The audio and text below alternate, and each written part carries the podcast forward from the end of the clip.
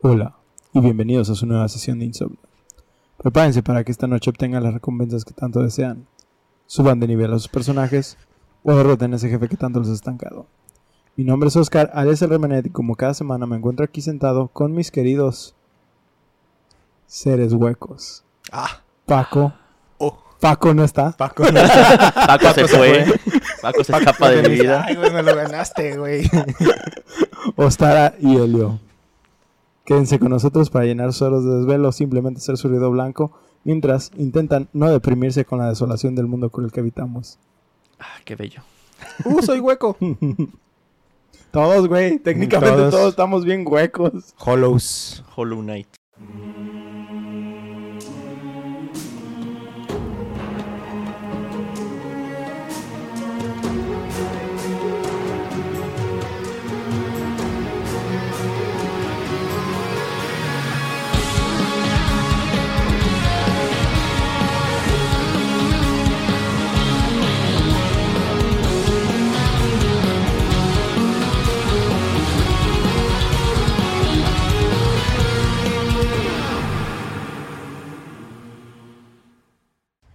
Viernes de insomnio, señores. Al fin está aquí. Ya llegó. Gracias por acompañarnos. Santa Claus llegó a la ciudad. Esperamos que se encuentren de lo mejor y si no, al menos esperamos poder levantarles esos ánimos con nuestras queridas pláticas desviadas sobre las cosas que más nos gustan. Con este juego no creo que los animemos mucho, bro. Ya te diste cuenta de cuál, no digas qué, pero ya te diste cuenta de qué. Ese fue un, ser- un servicio de Windows, no, no le hagan caso. Sí, no, no, no puedo mutear eso. Autodestrucción en... La base de antivirus ha sido Eh, actualizada. Muchachos, ¿cómo se encuentran? ¿Cómo están? Todo tranquilo. Agustín Iturbide. De, de nuevo viéndonos en nuestra mesa llena de pelos. ¿Cómo no? Que ya no tiene Ya pelos. no tiene pelos. Estoy más lleno de pelos yo. Extraño los pelos, güey, nos daban una alergia bien chida, güey. Ya sé. Eran lo chido del podcast. ¡Achú! ¡Achú! Es la parte de la esencia. Ya Pues- no son true. Ah, Ya Pues Paco, por desgracia, hoy no se encuentra con nosotros. Está sufriendo. Está sufriendo Esperemos. de, de un cólico este, intestinal Intestinal. bien intenso Le que nuestras mejores ocasiona, vibras. ocasiona No, güey, que no vibre porque si no, Que coma fibra. Vale madre. como que coma fibra. Presicol, güey, presicol. Eh, justo dijo eso que iba a tomar. que persicol. Ujú. Es paracetamol con yosina. Ah, perro, Ah, médico. perro. Paracetamol. Ya con eso se sana, güey. ya. La ambrosía. no, yo digo que un tequila. Ay, si no, justo lo que lo mata. ¿No es eso para la garganta, güey? ¿Eh? Para antes de cantar. ¡Oh! Para limpiar bien Ah. las cuerdas. Pues bueno, este, esperamos que se reúna con nosotros pronto, si no se reúne con nosotros en el reino de los cielos, pero, El reino de las Este, sombras. El reino de las sombras y no. pero bueno. Este, ¿ya adivinaron qué juego traigo hoy? Sí, pues sí. A ver. Facilito. Hollow Knight. Sí, Casi. casi. Vamos a hablar de eso Que todo también. esto tú lo terminaste ese, ¿no? Sí, Hollow Knight, sí, Bien. Sí, del, con los dos final, bueno, creo que son tres finales, Creo que son tres. sí. Y me No, aventé el Radiance y el y el normal, creo, Ya ya quiero que llegue el otro, el. Silk Song. Nice. que llevan años esperando esa madre, ¿no? Sí, güey. Pues que Hollow Knight salió en el 2018 y desde entonces ya habían prometido Cuando se acaba... No mames, salió en 2018. Sí, güey. Cuando se Según yo acaba estaba Hollow Knight vivo. te dicen de que, ah, espera nuestro siguiente lanzamiento, el Silk Song, 20 años después. Sí, güey, pues ya de 2018 para acá, güey, Sí, ya. güey, Llevan ya. cinco añitos Sí, güey, ya. esperando. Ya duele. Con que no apliquen la Cyberpunk. Todo bien. Ah, con que no apliquen la Elder Scrolls, güey. También. ¿Cuál? El 6. El 6, Ah. la imagen en Paint. Ah, ¿quieres, quieres el 6, my friend? Híjole, lo que te puedo ofrecer es un remaster nuevo del Skyrim, Skyrim. como chingados, ¿no? Pa' móviles, bro. Pues con entonces, gacha. entonces, en sus propias palabras, ¿qué juego traigo hoy? Las almas oscuras. No, Los Dark Souls, no, ¿no? no. Uno A muy ver. parecido. Vamos, vamos, vamos empezando, ¿sí? Ya nos troleó, güey. Empezamos y ya nos troleó, güey. Comenzando con Ahora lo ya no básico. estoy hueco. Comenzando con lo básico. En el segundo capítulo de esta temporada ya hablamos de los orígenes de esta empresa, así que no vamos a meternos muchos en los detalles de esta. Sí, Sí, sí. sí. Dale, dale, Tú no dale. estabas presente en ese. Creo que no. Por cierto, dice. En 1986 se forma Kaushiki Gaisha Forumu Software, una empresa nipona dedicada a hacer programas de computadora de categoría de oficinas. Tengo Sí, una pregunta. ¿Tienes anotado software o so- Software. So- Dice software. Software. Software. Ah, ya, Es ya que me, sé. te- me tenía dudas si tenía Sí, escrito así. güey, sí, sí. Ya, ya, ya, entonces ya sé cuál es, güey. Si no, si no es el Dark, es el Demon. Pues sí, güey, no mames. Con el paso de-. Con el paso del tiempo, la empresa aplicó un fuck it y dijo, Nel, ahora vamos a desarrollar videojuegos y lo empezaron a hacer. Por, hecho. ¿Por qué pasó este cambio radical? ¿Quién sabe? A la mera Porque Jorge, el de sistemas, en algún punto tomó una apuesta para ver si podía convencer a la junta de cambiar de direcciones y lo logró. A la mera fue el padre Pucci cambiando el destino El- del universo. Y reinició el universo para tener su empresa de videojuegos. Le valió madre al vato. No lo sé, solo sé que esta fue la decisión que tomaron y la verdad es que no me quejo. Mm. Fue así que diseñaron su primer juego enfocado obviamente en la primer PlayStation, ya que querían aprovechar este nuevo hardware moderno y jugoso y todopoderoso. ¿sí? Que si recuerdan ya hablábamos que tanto el PlayStation el, el 1 como el 2 pues fueron revolucionarios en hardware. Todavía el PlayStation 3 El también fue revolucionario. Simón. Problemas de OS, pero... Pero igualmente. Ahora, tengo una pequeña nota que literal abarca una página. Este... Pequeñísima So- la nota. sobre, ese este comentario de la potencia del hardware, que a propósito déjenme apagar el... Que Hablando de potencia. La lechuga. Pero bueno, se supone, bueno, no se supone, realmente el- la PlayStation 1 era más poderosa que la Nintendo 64, ¿sí? Eh, aún así, los juegos eh, de esta misma de la Nintendo 64 se ven mejor que los juegos de la PlayStation 1. Si tú corres, por ejemplo, ahorita un, un emulador de Nintendo 64, como que es eh, visualmente más agradable ver un juego de 64 que un juego de Play 1. Este. Y esto tiene que ver, lo, lo- lo encontré el otro día, con que la tecnología que tiene el 64 para hacer los polígonos es más amistosa con el upscaling, o sea, con, con el escalado y el estiramiento de lo que es la del PlayStation. Entonces, cuando pones juegos de PlayStation 1 en, en una pantalla actual, se ve horrible, o sea, la neta, las gráficas no dan. Por el escalamiento. Ajá, por el escalamiento, pero en el Nintendo 64 no se siente esto tan fuerte. También hay que destacar que es parte del diseño del arte de, de los juegos de 64, que en su mayoría aplicando a los juegos directos de Nintendo, este, pues tienen un arte muy similar. Por ejemplo, si quieres comparar este Super Mario y Zelda, no hay tantísima diferencia en la manera en la que manejaban los polígonos, es, es muy similar, entonces la dirección es, es- es algo así. Este, y por ejemplo, si lo ves en el caso de juegos como Okami, que usan el cel shading, este, pues la verdad tú puedes jugar el Okami de PlayStation 2, de, de Nintendo Wii las versiones HD y tú vas a sentir que el juego no ha envejecido tanto por, por esta dirección de arte que tuvieron. En cambio, por ejemplo, si tú pones Silent Hill, ¿sí? De, de PlayStation 1, tú lo ves y dices, se veía ay, güey, o sea, Ya choca sí, poquito. ya, Güey, cho- pues, ya, ya choca. El- la neblina que se ve como por capas. Ajá, sí, sí. Eso estaba No, y, ¿sabes qué es lo que más noto yo en esta clase de juegos, específicamente de Play 1? Las líneas. Hay líneas como del fin de polígonos y de la nada esas líneas hacen como que atraviesa y se vea vacío. Y... ¿Cómo? No entiendo otra vez. Ha- Haz de cuenta, por ejemplo... Las está- líneas de está- contorno. está- estás viendo como una pared. ¿sí? Y vamos a decir que esa pared está dividida en dos bloques. No sé cuántos polígonos tienen Sí, cada bloque, pero tiene dos bloques. Entonces, entre esos bloques puede haber una línea que tú puedes alcanzar a visualizar algo y si te acercas la cámara va a dar vacío, güey. O sea, vas a ver Ah, vacío. ya, ya, ya. Sí, ya- entendí. ya- ya entendiste? Entonces, y por ejemplo, esto sí pasa en el Nintendo 64, pero no es tan El frecuente. vato pasando por todas las paredes así, ¿eh? arrastrando la cara. Oye, pero ¿qué es esto? ¿Dónde? Y por ejemplo, un juego donde lo noté mucho, por ejemplo, Soul River. O incluso el de Harry Potter, en el que hablamos en la primera temporada. ¿El Play 1? ¿Del El Play 1? Play uno, sí, es- sí. no, ese también no tiene madre. Ese. Sí, no, la, la neta ni cómo defenderlo. Este, pero por ejemplo, eso- esos son detalles y quería agregar eso sobre el Oye, ¿sabrás de- si ese efecto que decías, el de la línea y el vacío, tendrá algún nombre? Es no como- sabría. Porque no es un bug, ¿sí?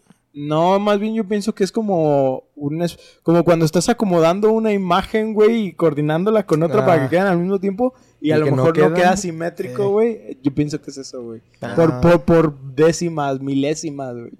Es, es una mamá muy, muy interesante, pero sí. Pues te digo que hace el güey pegado a la pared viendo dónde se, Ah, dónde se buguea la el Matrix. está culero porque se nota este vacío en esta pared, güey. Ah, güey, ne- ne- neta que si ahorita tuviéramos los reviews de juegos de PlayStation 1 como están los, los reviews de juegos actuales, no, güey, la neta es que no tendríamos juegos de Play 1. sí, sí, sí, la... E- es- e- esa, esa línea de vacío sería lo- el menor de los problemas, ¿no? Sí, no, que... Sí. pues bueno, volviendo a Forum Software. Para 1994 lanzan su primer juego titulado Kingsfield. Este juego es importante para su trasfondo a lo que terminaría desarrollando esta empresa. Estos muchachos decidieron hacer un juego de exploración de mazmorras después de que un día alguien dijo, wey, hay un juego que quiero calar, ¿qué les parece si lo intentamos juntos? Y como Ay, buenos camaradas y tras algunas uniones de Tula, que Se suponemos reunieron. que eso fue lo que pasó, claro. empezaron a jugar Wizardry.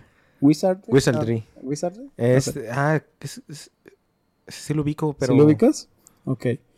De, de hecho, aquí tengo una pequeña notita. Pero para- dice. ah, Wizardry Es que recuerdo es- haberlo visto en Steam, pero no creo que es otro. A lo mejor y sí es, no, no, no, ¿No? tengo idea, no, no lo he checado si está en Mm. Steam.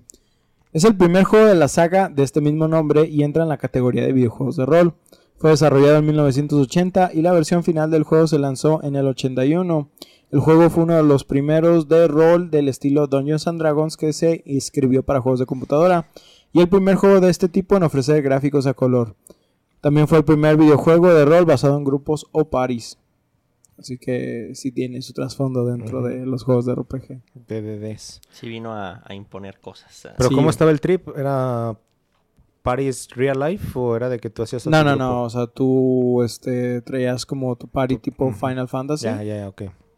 De que ibas encontrando NPCs y... Es un explorador de mazmorras eh, tipo... ¿Cómo te lo describo? No has jugado a los Shin Megami, ¿verdad? No, los originales no.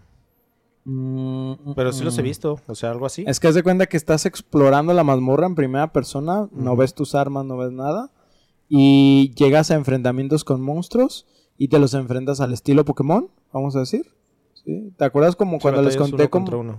Ajá, ¿te acuerdas cuando les conté del de Resident? Que el, el origen del... Ah, que también era por eso. Era algo así, pero este sí es exploración de mazmorra en, en 3D. Bueno, en, en primera persona. Y... Estilo Doom. O sea, nada más Ajá, cámara. estilo Doom. Vas, vas moviéndote por un pasillo y nomás das como izquierda y volteas a la, a la izquierda y, y te mueves por ahí. ¿Sí? Este, visualmente no creo que sea estético actual para, Sí. para jugarse, pero pues era algo de, de ese tiempo. Si te gustan los Shin Megami, no pienso que sea malo que le des un intento, pero pues, ya son juegos muy sí, viejos. Sí, es viejito. Pues si se tiene que mover así. Sí, güey. Este. eh, eh, ¿Pero es de eh, From? um, no, ese no es de From. de ¿No? From. Ah, ah, um, este es el. Estoy hablando de Wizardry ahorita. Mm. Simón. Inspirados en ese título, decidieron tomar los elementos básicos de su fórmula y desarrollarlos más con la tecnología a la que ellos tenían acceso. Si analizas ambos así de una manera muy simplificada, hasta podrías decir que son el mismo juego. Porque Kingsfield está, o sea, literal utiliza todo. El desplazamiento en primera persona para explorar una mazmorra, enfrentarte a los monstruos. La única diferencia es que Kingsfield sí es en tiempo real, el combate. Y este Wizardry sí es de Por turnos. de- de por turnos. Es de rol completo. Pero bueno, este Detallitos, detallitos. Kingsfield es un videojuego de rol de acción que se juega desde una perspectiva primera persona, lo que les contaba. Los jugadores navegan por los cinco entornos de la mazmorra que se representan con gráficos en 3D en tiempo real. Durante la exploración tendremos que encontrar llaves y elementos que puedan abrir puertas y activar portales para permitir viajar a diferentes niveles de la mazmorra. Hay mapas y otras herramientas que nos ayudarán a explorar todo el calabozo, pero no por esto será una tarea fácil. En esta mazmorra nos toparemos con enemigos de diferentes categorías fantásticas. Ejemplo, nos vamos a topar con los famosísimos esqueletos. ¿sí? Eh, Skeleton Este, Warriors. Vamos a enfrentarnos a Axe Knights y este ¿Y revivían grifos, eh, arañas, cosas así, pues. Este, para enfrentarnos a los enemigos podremos usar un ataque cuerpo a cuerpo con el arma equipada y un ataque mágico. Tanto los ataques cuerpo a cuerpo como los mágicos agotan medidores de resistencia dedicados y no es posible realizar más acciones hasta que el medidor se vuelva a llenar, algo que se volvería emblemático en esta empresa. Se pueden comprar diferentes armas y otros elementos como escudos y armaduras a personajes no jugables o encontrarlos en cofres durante la exploración de mazmorras. Si se fijan todo lo que les estoy diciendo, literal es raíz de, Sí, sí, sí. de a dónde vamos. El desarrollo del juego duró menos de 6 meses con un equipo de unas 10 personas trabajando en él. Los entornos de las mazmorras en 3D se construyeron utilizando una herramienta de desarrollo que luego se denominó como Sword of Moonlight o Espada de la Luz de la Noche. De la luna. La luna, güey. Claro. ¿Que ¿Cómo le llamamos a nuestro software? Espada de la luna. ¿Qué, qué, qué? Pero te das cuenta que desde ahí ya sí, es la espada de la luna. Creo que ha habido una en cada juego desde que Así es, salió. Y ¿no? de hecho, desde Kingsfield hay una, güey. De hecho, el hecho de que esté en tanto en Demon Souls como en Dark Souls es una referencia a Kingsfield. Eh, esta herramienta se lanzó para PC eh, en Japón en el 2000 e incluía una versión de Kingsfield. El título del juego se tomó directamente del nombre de campo de, de golf de uno de los directores del desarrollo eh, que lo vieron mientras estaban en un viaje, creo que a Qué Inglaterra. mamada. Sí. Aquí lo traigo medio mal escroto. Debido a su dificultad y estructura poco convencional, la reacción inicial tanto de los jugadores como de la prensa fue polarizadora. Fue, ¿qué es esta mierda? ¿Qué chingados ¿Por qué estoy jugando? Esta reacción temprana afectó negativamente a las ventas, pero a través del boca a boca y los anuncios en revistas, las ventas del juego aumentaron, lo que resultó en un éxito comercial. El juego vendió más de 200.000 copias en Japón. Porque voy a aclararlo ahorita, este, este juego, el primer Kingsfield, nada más salió en Japón y hasta la fecha no hay un port de ese juego que no sea japonés.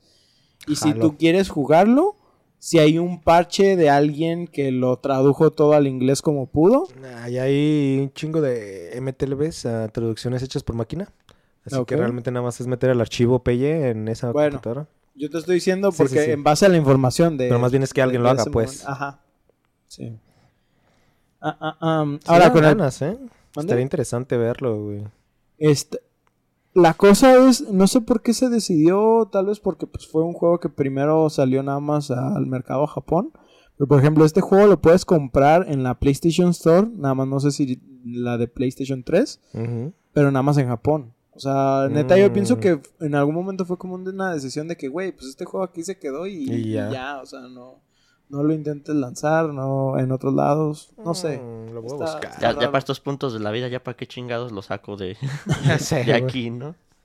Ahora, con el paso del tiempo desarrollaron más juegos de esta saga, siendo el, un- el último Kingsfield 4 para PlayStation 2. ¿sí? Hay otros dos que se llaman Kingsfield Additional Content, algo así, que son 1 y 2, pero son versiones para PSP y salieron como dos años después. Pero están muy raras y no mantienen completamente la esencia de Kingsfield. Como los de Kratos, como los de God of War. Bueno, que los del Play, los del PSP salieron como con una historia alternativa, algo así. Mm, No, más bien, o sea, simplemente no usan todos los elementos específicos de Kingsfield. Están. No es exactamente la misma mecánica. eh. De hecho, se sienten más como Wizardry que como Kingsfield. Está, está muy extraño ese pedo. Este. Se acoplaron a lo que había. Sí, se acoplaron al hardware prácticamente. Porque sí, la verdad es que el PSP pues estaba muy... No obsoleto, pero no era la comparación de tener el hardware del PlayStation Del 2. Play 2. Sí. Ah, el PSP sí tiene su potencia, pero, Pero, sí, en- justo en el Play 2 tenía- es donde se quedó, ¿no? Tenía sus limitantes. Este. ah, ah, ah, am, para lo que fue el Kingsfield 4 de PlayStation 2 eh, y todos los juegos que habían salido antes de él, mantuvieron los mismos elementos de la saga. Y aunque no sé si sea necesario jugarlos en el orden por lore, la verdad es que no lo creo. Siento que son de esos juegos que vale verga cuál agarras. Si Sí. agarras el 2, si agarras el 3. O sea. Por los mismos Souls vale mucho. Ahora, Vale- no, no importa mucho el orden. ahora, esto es una nota personal O nada sea, sí, más. pero no. O sea, sí, por cuestiones de lore, Ajá. pero Sí, pues pero si no. no. te pones a ver Sí, todo claro. el lore, pues no, no afecta en nada. como nota personal, este, creo que estarías mejor jugando algo tipo Elder Scrolls. Eh, no me malentiendan, son juegos buenos, pero son juegos muy difíciles. Y el hecho de que tienen mecánicas que aún para su tiempo ya eran consideradas como troncas y difíciles, no le ayuda Uf. mucho. Definitivamente denle una oportunidad si les gusta sufrir, pero en lo personal siento que no es algo que recomiendo que, para que pases un buen rato. ¿Sí? Ni ninguna de sus siguientes obras. Empieza Ahora- la lista. este no, este no, este a veces. Mientras la empresa trabajó en estos juegos, también se encargaron de desarrollar otra saga de videojuegos que creo que fue la que más los puso en el mapa en ese entonces. Lanzados originalmente en el Google PlayStation. Lanzados originalmente en el PlayStation 1 y continuando en consolas posteriores, la saga de Armored Core le dio a los fans de los mechas Mm. esta satisfacción de tener un buen juego de co- que complementaba con elementos de RPG y la acción de la saga de los Gundam. Si quieren saber más detalles sobre Armored Core, nuestro capítulo, 6. 50 nuestro capítulo 56 cubre la mayoría de los detalles. ¿sí? Siguiendo con el desarrollo de la empresa, para 2004 un joven harto de su trabajo en Oracle decide renunciar y seguir sus sueños de crear videojuegos. A pesar de que intentó en varios estudios, todos lo rechazaban, eh, eh, esto debido a la pesada cultura japonesa que hay sobre el abandono de carreras y los cambios de estas. Sí, que Qué es, culos, es una mamada, güey. Si tú, por ejemplo, dices, güey, pues yo estudié ingeniería, güey, pero me va mejor vendiendo tacos y todo el mundo así como de que, no, güey, a la verga. ¿por qué, des, por qué deshonras tus estudios, güey? Sí. No, no tienes valor, sí, güey, no mames, güey, no, no. Pero bueno, Tienen Sí. que bajarle unas cinco rayitas a su Sí, pedo güey, los sí- sí japoneses. siento que sí Se- se infartan aquí Lo en bueno que ya lo han hecho, güey.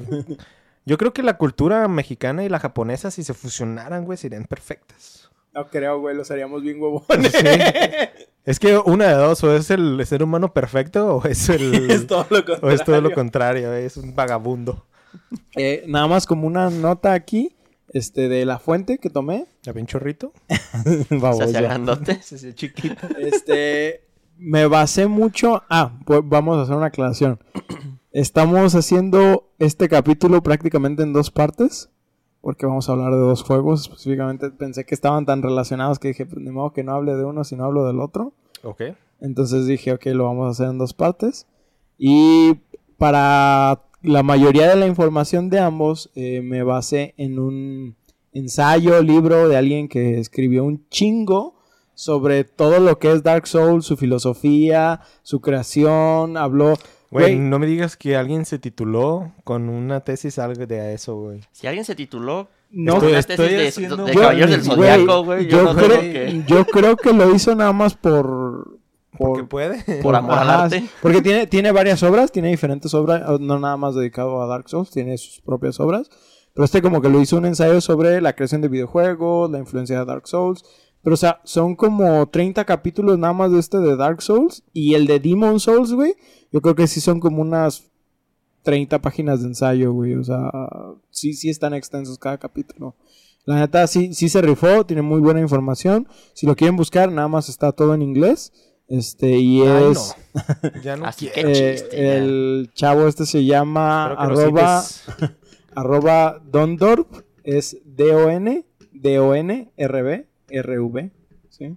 Si lo quieren buscar. Don, don, Rub. Creo que también lo, ajá, creo que también lo pueden encontrar nada más como la filosofía de Dark Souls en, en ensayo. Y literal, güey, el vato puso hasta los hobbies de Miyazaki, güey. No, se, rifó. niños. se rifó muy machín. perros. Esto lo digo también porque dentro de lo que fue la investigación para, para ambos juegos, eh, realmente no hay mucha información de las wikis. Y Sí, no hablo de. Wikipedia, hablo por ejemplo de Extra Life y esas madres. Esas informaciones pues son, son cosas del juego, pero no hablan del desarrollo, no hablan de nada de, de- de Sí, la o sea, es, creación. es todo el texto del juego, pero hasta Ajá, ahí, ¿no? Exactamente. Entonces me apoyé mucho en esta en este ensayo o investigación para, para el, el guion. Por eso sí lo estoy citando. Debo de hacer un libro de un videojuego así. Podría hacerme rico. Pero bueno, volviendo a este hombre que abandonó su carrera y traicionó a la patria. Este, un día se le abrieron las puertas cuando fue entrevistado por el estudio de Kingsfield y fue así que Hidetaka Miyazaki entraría en el mundo de From Software. Mm. Perro, güey. Pero- ¿Era él, Miyazaki? Hijo Era el mismísimo perra. Albert Él Einstein. fue el que renunció a su Sí, trabajo para Él. vivir su sueño. Sí, güey. Vive la vida loca, dice. Lo amo ese señor. En lo que lo contrataron, güey, ahí se chingó Berserk, güey, en putiza. en todas las entrevistas a las que iba, un tomo, bro. Un tomito ahí para ir agarrando vuelo. Pues antes de ser reconocido como el mero mero sabor ranchero de la empresa, Caguamero. Caguamero. Miyazaki empezó a trabajar en Armored Core, más específicamente como planeador del juego de Armored Core Last Raven, que sería técnicamente como el onceavo juego de la saga, pero, entra en la categoría de la tercera generación y siendo este el último de PlayStation 2. Es algo... eh, Espera, pero entonces entre PlayStation 1 y PlayStation 2 sacaron 11 como- juegos. Verga, Sí, güey. Ya ni Assassin's Creed, bro. Prácticamente sé. aplicaron, por ejemplo, la de. Brotherhood. Ajá. De que, por ejemplo, llegas a Armored Core 3 y hay como 6 juegos que son de, De- esa tercera generación, pero no tienen el número 3 ahí. Mm. ¿Sí? Es, es, es ese mismo concepto. Subtítulos random Entonces, nomás para... Armor- Iniciar. ándale, Armored Core 1 tiene creo que como 2, Armored Core 2 también tiene como 4 algo así. Y Verga. Armored Core tiene... Armored ¿Cuál va a Core 3 salir? ¿El seis. 4? Va a salir el El 6, seis, ¿no? El 6 ahorita. Vamos a ver cuántos salen de ese, güey. Ojalá no me molestaría si salen varios, güey. La ¿Sí? neta es que Armored Core está, está muy verga. Yo sí quiero darle unas probadas. Y, y, y lo chido es Ah, que caray. a diferencia Al de... A diferencia de otros juegos que hacen esto, de que siguen siendo, por ejemplo, el 3, pero nada más como contenido extra, pero sigue siendo el mismo juego, estos sí son muy diferentes. O sea, el hecho es nada más como que es la tercera generación, pero son historias y les agregan otras cosas para que no sientas que es la misma campaña. No, no es, no es como decir, ah, es un, un pinche DLC así random. Sí, no es, no es un Royal, por ejemplo, no es un Persona Royal, es... Sí, le agre sí es otro juego prácticamente. Sí, es otra historia y todo el pedo. Así Nah, es. sí vale la pena. Ah, pues sí, como tú dices, como Assassin's Creed. Ajá. En plan, Sí, el el, Brotherhood. 2 y luego el Brotherhood, luego el... ¿Cómo se llamaba el que seguía? Revelations. El Revelations. Revelations. ¿Hubo uno en medio? No, ¿verdad? No, nada más son No. tres de Ezio. Sí. Ah, qué buenos estuvo, güey. Los mejores años de mi vida. Y luego ya ves que en Qué el 3, hermoso. pues es, es el 3 y es el Rogue, que son... ah, en el la- 3 salieron un chingo, ¿no? No, el- Salió el Rogue. Luego salió el. ¿El Rogue es el chino? no, el Rogue es el... el ¿Cómo se llama? Son los ingleses, ¿no? Los in- No, el Rogue es donde juegas como Con el... los- son los el- hermanos, ¿no? No, no. Sí. Rogue es en el que juegas como traidor de, los asesinos, Sí, como no juegas como templario. Que eras un, as- un asesino y te vuelves templario. Ah, sí, cierto. Shai, creo que se llama Shai Cormac, el, el principal. Es que son un chingo, güey, ya para acordarte de todos. Y luego están los que salieron para PSP. Él está, por ejemplo, de- de- en la generación de Assassin's Creed 3, es el Rogue y está Liberation, que es el de Mm. Ese Sí, es el que chino. ese salió para PlayStation Vita, ¿no? Puta, ¿Cuál es el chino? ¿Dónde está El ese? chino es de los Chronicles, El que Chronicles, también es creo que de la tercera generación. Pero esos eran de DS, Sí, es ¿no? que según yo todos esos fueron no, de esos esa, son de PSP, DS y creo que tiendas digitales nada más. Todos esos salieron antes de que saliera el 4, güey. Ajá. Sí, antes del... Black Flag. del Black Ajá, Flag. y el Black Flag ya es el último de los numerados, creo. Porque luego sigue el, el de los hermanos. Ajá. era el Syndicate, ¿no? El Syndicate. Ajá. Luego, no, viene el del que salió todo bugueado también. Luego viene Unity. Unity. Bugity. Bugity. Y luego ya viene... Los este, orígenes. Los orígenes, ajá. Sí, Sí, esos. El Origins es el egipcio, ¿no? Sí, Simón. que ya ahí es cuando se perdió la numeración Sí, de pero es donde empezaron, en, en mi opinión, como el- una buena dirección para el juego, güey. Sí, Ah, es pero cuando yo- ya le metieron cosas RPG. RPG, ¿no? Ajá, pero que yo pienso que si lo, RPG. porque se supone que el nuevo ya no va a tener, ya va a ser más a la antigua Tarantino, usanza. arre, jalo, jalo. Este, también estoy interesado en ver cómo. Malditos que no se animan a hacer uno maya, güey. Güey, ya sé, ya sé. Pero bueno, va- vamos dejando. Ya sé. Creed. En algún Este- momento hablaremos de Assassin's ya sé. Mm, mm, mm, ah, ah, pues les decía de, de Armored Core, ¿verdad? Uh, Miyazaki, ah, Eh, uh, uh, ah, ah. Miyazaki puso este, todo su FUA en el trabajo de Last Raven y From Software quedó impresionado. Fue ascendido a su próximo proyecto, este, que sería Armored Core 4, y se convirtió en el director de juegos. Continuó trabajando con pasión y determinación y se le encomendó otro proyecto para dirigir, que sería la expansión del, del 4, que sería el For Answer. ¿Sí? Eh, para esto eh, también busqué porque en el de Last Raven él había sido el planeador del juego y pues literal pues sí es eh, tienes que planear o bueno el, el rol de, de- de ese trabajo es eh, planear el diseño del juego las mecánicas las estrategias este y trabajar con los programadores para combinar el arte y que todo funcione cuando No leí mames, pues eso güey. dije pues es todo güey no mames O sea, es hacer todo sin hacer nada. pero imagínate que este fue su primer Delegando. trabajo entrando. Este fue su primer trabajo entrando a From Software. Sí, güey. qué Es putiza, güey. Güey, No. qué pedo.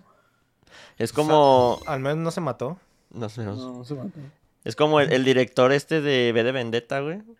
Que estaba debutando. No me acuerdo cómo se llama el vato. Pero estaba debutando como director, güey. ¿En la Y- de V de Vendetta? El director que hizo la película de V de Vendetta. Y para debutar le dieron una, una obra así, casi nada de, de pensarle, ¿sabes? No mames. Mm, Este. ah, ah, ah, Pues se fletó, güey. sí. La neta, O sea, hizo, lo que pudo, güey, la neta, pero... A mí sí me gusta esa película. Sí, la, la, la neta Sí está la chida. disfruto. No sé, yo no he leído la, la ¿La obra obra, original, el cómic, pero hasta donde yo he visto la película a mí se me hace muy, muy buena. Sí, es que sí está padre, pero bueno, a mí... No leí todo el cómic, leí la mayor parte, pero se me chingó el programa totalmente legal que usaba para leer el cómic. Este, ¿Se ve de Reader? el pedo con la película es que de repente hay ciertas muertes que nomás es corte A y ya, muerto. y en el Ah, cómic sí, se ve cómo lo hace, güey. Entonces, ese sí es un cambio que es como de, "Mm, hubiera estado más vergas de menos haberlo visto, güey. Ya, ya. Pero la película también está larga, ¿no? Sí, bastante larga. y también lo que te digo, también maneja mucho simbolismo y mucha mamada Sí. que pues tampoco el vato supo Poner. poner en escenas, güey. Pero también a veces tienes que analizar qué tanto tuvieron que cortar de una película para que cupiera en un... Sí, sí, sí. Por eso te digo, o sea, hizo lo que pudo, lo que pero pudo. pues también se pasaron de verga dándole a alguien debutando como director, algo tan Sí, pesado, Tan güey. complicado. Sí, De seguro le querían poner el pie para jalar tren este güey. Ya sabes, "Se va a la verga este perro. Ah, ah, ah, ah, ah. Ahora, para este punto, el trabajo de From Software ya estaba llamando mucho la atención. Y la empresa de Sony dijo, a huevo, estos son mis muchachos. Fue así que se acercaron a decir, grábense esas palabras, eh, grábense esas palabras. Fue así que estos se acercaron al estudio y les pidieron que si podían trabajar algo similar al estilo de Elder Scrolls, ya que para ese momento Oblivion, la cuarta entrega de la franquicia, estaba en boca de todos. Y Sony quería llevarse las ganancias de un pastel exclusivo de ese tipo de juegos. ¿En el qué cuatro, año ¿no? estaban en el 4? En... Como 2012, ¿no? Sí, algo así. No 2011, 2010. ¿Cuándo salió el 5 del Skyrim? 2012, ¿no? 2012 es Skyrim. Do- creo que 2009, 2008 es Oblivion, güey. Déjame reflexionar Porque, un poquito porque mi, mi línea Demon de tiempo, Souls güey. sale para el 2009, si no me equivoco. Entonces, más bien es antes. Creo que Oblivion Sí, es 2006, güey. ¿Sí? Creo Verga. que sí. Sí, porque hay seis años de desarrollo entre Oblivion y Skyrim. Skyrim. Entonces, sí, Oblivion va a ser 2006. También sí. Que sí, yo me acuerdo que estaba en la prepa cuando tenía mi, mi 360. Ujú. Jugué el Oblivion como una hora. Se me crashó y valió madre. y después salió, tiempecito después salió el Skyrim. Pues 2006. me olvidé totalmente del Oblivion, güey. No, no, no te he contado mi experiencia que tuve con Oblivion. De que literal fui, lo compré porque dije, ah, güey, se ve chido. Lo puse en el play, güey, me hice un lagarto porque dije, ah, güey, a huevo los lagartos. Y desde entonces no se me quita la maña de los lagartos. Está bien perro. Y- Yo también el primer mono que hice de esas madres fue el lagarto. Pinches furros, güey. Argonianos. Escalis. Escalis, enfermos. Son argonianos, se llama la raza de esos Sí, güeyes, ¿no? Y el chiste es que empecé el juego, güey, terminé la primera quest y fue como de que, nah, güey, como que esto no me gusta, güey. Fui a Medrano, un, total, un lugar totalmente ilegal para comprar El juegos. el de la ropa, ¿no? El lugar sí, de sí, ropa. sí, el lugar de ropa, güey. Lo cambié, güey. ¿Sabes por qué juego lo cambié? Por Skyrim. Por Fallout 3, güey. Porque dije, ah, güey, esta portada se ve chida. En ningún momento vi que era el mismo desarrollador, güey. Nada. Ni siquiera me esperaba que fuera lo mismo, güey. Empecé Fallout y dije, ay, a la verga, güey. Yo también lo dejé, güey. Lo mandé a la verga. En ese momento yo no le entraba tan chido a los RPGs. A los RPGs. Chale. Pero bueno, estaba medio meco yo. ¿A qué le entrabas entonces a los Al plata? opio y esas cosas. A la cosas heroína. pesadas. Pero Pues es, que, es, es que por sentido común usabas el Scali de primera opción, güey. Su, a su habilidad especial te daba sustain porque te curaba y el güey tenía armas Visión nocturna. eh, sin tener armas, güey, porque daba No, ese era el gato, ¿no? Sí, claro, güey. Esa fue la razón por la que lo escogí, güey. Porque leí todo lo que decía ahí. No güey. mames, tú no leíste nada. Perdón por ser un pinche obseso que se pone a ver cuál es lo que sirve, güey. Güey, humanos all the way. Este va- Son la raza más chafa, güey. Humanos all the Somos la raza way. más chafa Y así que voy a existe, dominar güey. la tierra. y así Hasta en voy a el D&D a somos la jefes. pinche raza más puteada, güey. ¿Y qué? Puedo aprender todos los idiomas. Todos los monos pueden aprender todos los idiomas, güey. Uy. Ah, ah, ah, ah, um, pues considerando la historia del estudio y cómo ya tenían experiencia creando esta clase de juegos, esta entre comillas, ¿sí? Esta. Esta, Juegos. Esta. Esta. ell- ellos eran la opción más lógica, así que From Software dijo, se arma y empezaron a trabajar en este proyecto, ¿sí? Demon. Eh, en ese momento, ¿no hay como un nombre específico para el proyecto? Sí, pero Todo el es mundo ¿no? O dice, sea, es, el, es el inicio de Demon Souls, entonces lo, tra- lo manejan como el proyecto Demon Souls. Pero creo que no tenían nombre para, para ese punto. Ah, no tenía nombre clave. Estos no vieron chicos del barrio, güey. Por eso no no. sé, güey. no les supieron. falta. Para esto también hay que aclarar una cosa. Las cartas se estaban poniendo sobre la mesa, pero no estaban completas. Con esto me Le refiero... el brazo de Exodia, güey. Alguien estaba robando Pues cartas. más bien yo digo que la cabeza de Exodia, güey, porque con esto me refiero a que Miyazaki estaba ocupado trabajando en Armored Core. Pues, ¿Sí? No había planes de moverlos para este nuevo proyecto. Ahora Ahora sí, Pura cagada el güey. ahí te va, a ver, ahorita vas a ver. A ver, sí, From ¿cómo quedó Software empezó a trabajar en él, pero este proyecto seguía siendo eh, en plan, o sea, no, no tenían como una estructura. Eh, seguía siendo un nuevo título de la franquicia Kingsfield, ya que era lo que Sakurai, el presidente de PlayStation, había pedido. Entonces las dos compañías acordaron crear un juego que coincidiera con la última entrada del Elder Scrolls. Sin embargo, ya en la etapa de creación de prototipos las dificultades acosaron al equipo de desarrollo. Los problemas eran tantos que incluso existía la posibilidad de que el juego fuera cancelado. Güey. El director original y su equipo estaban haciendo todo lo posible para que fuera lo más similar, lo más similar y posible a Oblivion. ¿Sí? Porque no solo se los pidieron. Y más Digo, que nada parece que el problema más grande Oye, que ¿me tenía prestas tu Oblivion? ¿Me, me, me prestas tu programita, güey? Ya nomás le pongo skin. No, güey. No, no me imagino a alguien novato, güey, empezando a trabajar con ese motor, güey.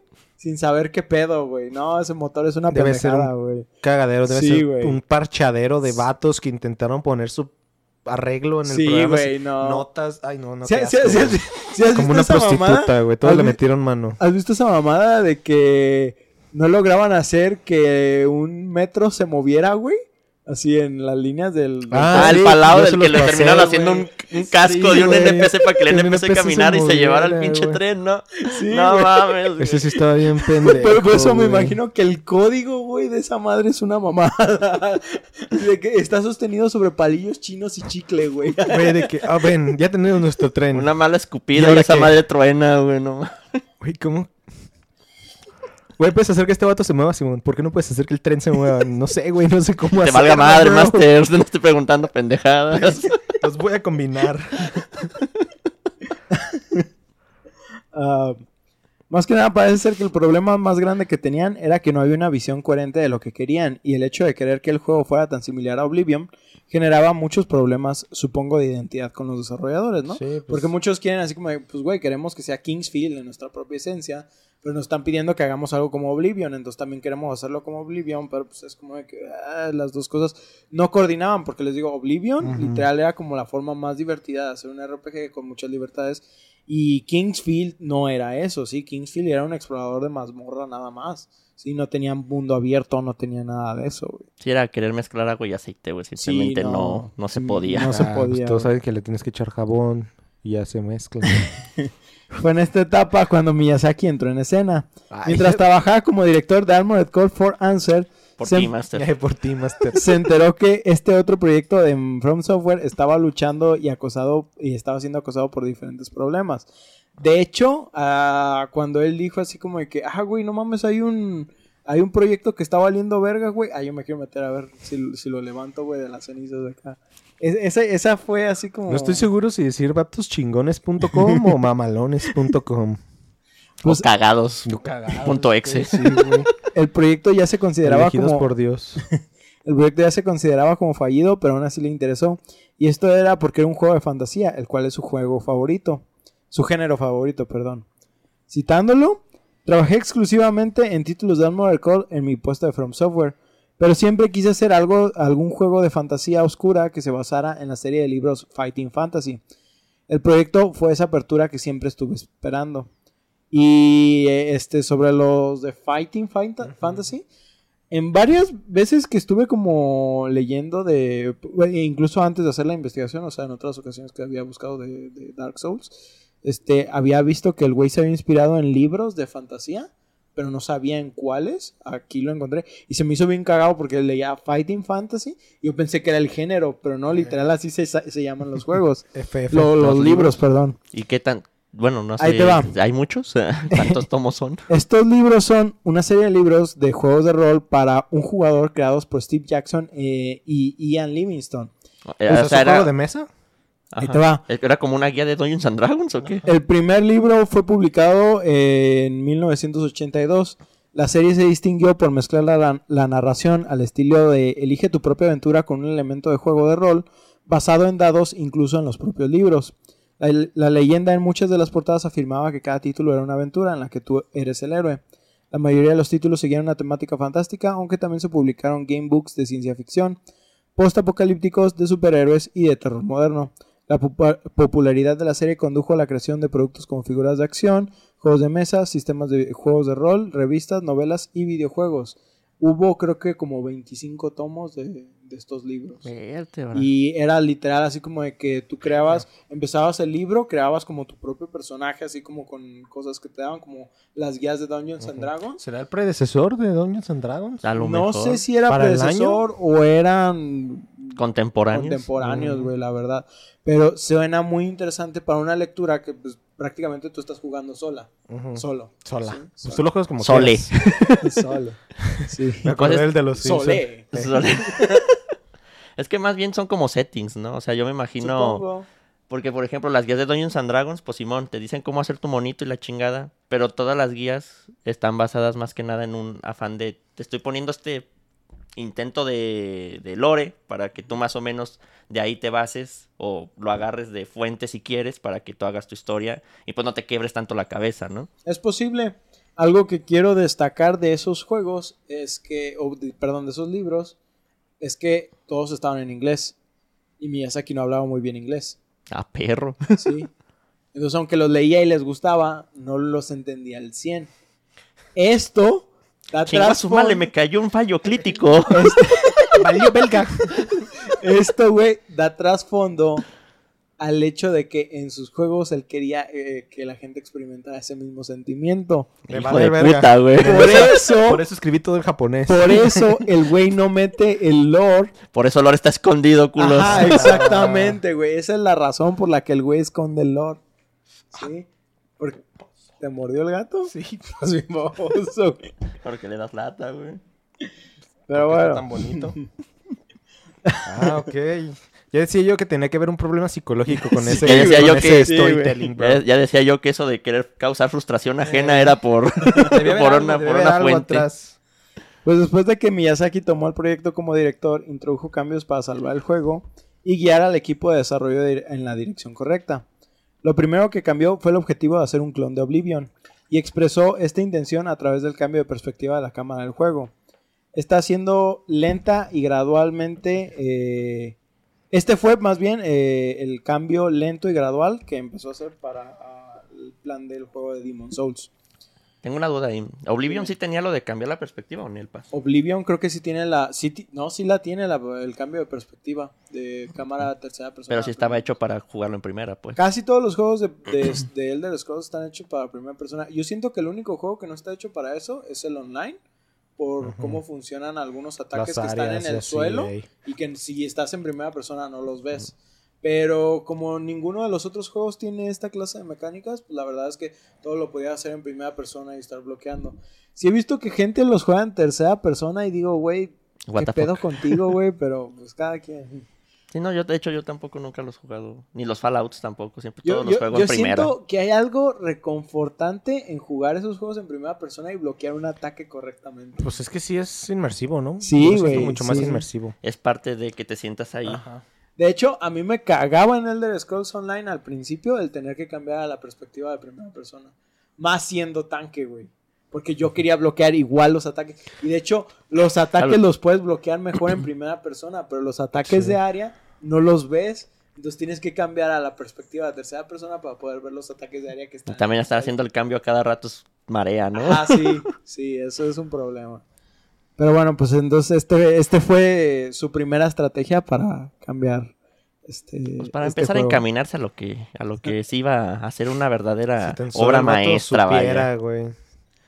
Miyazaki no pensaba que podría competir con Oblivion al hacer exactamente lo mismo, así que su idea fue cambiar todos los elementos de gameplay posibles, entre los cuales destacaba el combate y la exploración. Al principio, esta no fue una idea que fuera aceptada por el equipo, pero con el paso del tiempo los terminó convenciendo e influenciando sus objetivos. Fue así que obtuvo eh, una visión unificada del juego que sería la esencia de Demon Souls. Citándolo nuevamente, lo primero que pensé al desarrollar este juego fue recrear un RPG clásico con tecnología moderna, que si se acuerdan era lo que querían hacer para Kingsfield. Como compartí anteriormente, me gustaría expresar la diversión y la alegría que sentimos en los juegos antiguos, como el descubrimiento, la alegría de pensar y la sensación de logro en la última plataforma llamada PlayStation ¿Dónde 3. quedó eso, Miyazaki? ¿Dónde quedó la alegría y el disfrute? Es que, es que Para- sí lo tienes, güey. Después de como Después, 50 capas de estar valiendo verga, pero ya lo tienes, güey. lo- Para Demon Souls, quiero que el jugador experimente que de repente es arrojado a un mundo que no conocía. Quiero que se sienta ese sentimiento de, oh, ¿qué debo hacer a continuación? Ay, no mames. Todos mis viejos Pero juegos... conseguí un... ¡Ah! Todos mis, ¿Qué está pasando? todos mis viejos juegos favoritos eran así. Es como una metáfora de voy a hacer esto, pero ¿está bien? Que voy a aclararles algo. eh, Lo tengo más adelante, pero en un principio lo de la dificultad no estaba planeado, güey. Eso se agregó después. Entonces hasta ahorita todo era como que... Todo ah, a color de rosas, sí, exploración. "Ah, Verga. muy bonito". Un día, un día Miyazaki se levantó hasta la verga de todos dijo, ¿saben qué? ¿Saben qué? Va a haber penalización por muerte. Sí, Te vas a morir cada tres pasos. Siguiendo citándolo, por ejemplo, después de adquirir un barco en un juego de rol, puedo decir que se acerca la sensación de, oye, esto puede ir a cualquier parte. Y esta es la emoción de ir a una isla extraña y morir en el camino. Quería este tipo de aventura. Porque todos queremos morir Ajá, en el en el camino. claramente. No es que yo quiera el tesoro, güey. No, No. no, no, no. Yo quiero mi muerte prematura en manos de algo que ni conozco, güey. En el momento en que Miyazaki usó las palabras desafío, dificultad y logro en la misma oración, había creado su plantilla ganadora para todos sus juegos futuros. Sí, güey. Sí, sí. De que reduce Miyazaki en tres palabras. Aunque Miyazaki compartió repetidamente que la dificultad nunca fue el objetivo, que es lo que decía. Chingó a mi Fue el madre. atributo principal porque Demon Souls y el resto del juego de los Souls sería famoso. La muerte adquirió un nuevo significado para el juego. Se convirtió en un medio para que el jugador aprendiera, se adaptara y superara los desafíos presentados en este. Imagínate que le haya puesto continuos, güey. Y de ahí, su- Limitados, güey. güey, imagínate que hubiera... Imagínate que se hubiera pasado de no, verga. no, no. Imagínate que hubiera sido arcade, güey. Ima- Imagínate que este güey, en vez de haber jugado The Legend of Zelda, güey, hubiera jugado Mega, Mega Man Man, 0, no, güey. no mames. Bueno, y tienes que pasarlo todo en dos horas. Y con tres Con vidas, güey. perro. Ah, por cierto. No puedes subir, no puedes subir este atributos. Ahí vas. Solo te cambio elementos. Este, ah, am, mm, ¿Dónde me quedé? ¿Dónde me quedé? La muerte adquirió un nuevo juego, un significado, se convirtió en un medio para que el jugador aprendiera, se adaptara. Y de ahí surge la, sens- la sensación emocionante, Canela. la sensación emocionante con la que la mayoría de los juegos Souls estarían familiarizados, esa sensación de logro. Sin embargo, como este era el primer juego de Souls y nunca antes se había hecho ni se había probado, ni existía un alto riesgo de que las muertes en el juego se malinterpretaran como extremadamente frustrantes. De hecho, no había nada por el estilo, sí. Algo que usara la muerte. Bueno, pues Mega Man. Había juegos Juegos- difíciles, ajá. había juegos difíciles. Pero que la muerte te enseñara Eh, esa es curva de ahí- ahí aprendizaje. te va. Hay juegos difíciles porque son difíciles nada más, ¿sí? Y luego está lo que ellos quisieron implementar en la dificultad, que es, ¿por qué te estás muriendo? Porque no estás haciendo algo correctamente, o sea, porque no estás aprendiendo el timing, porque no estás... Voy a adentrarme más en eso al, al ratito, Va, va. pero... Quisieron aplicar la de Ninja Gaiden Black, ¿no? Ajá, exactamente.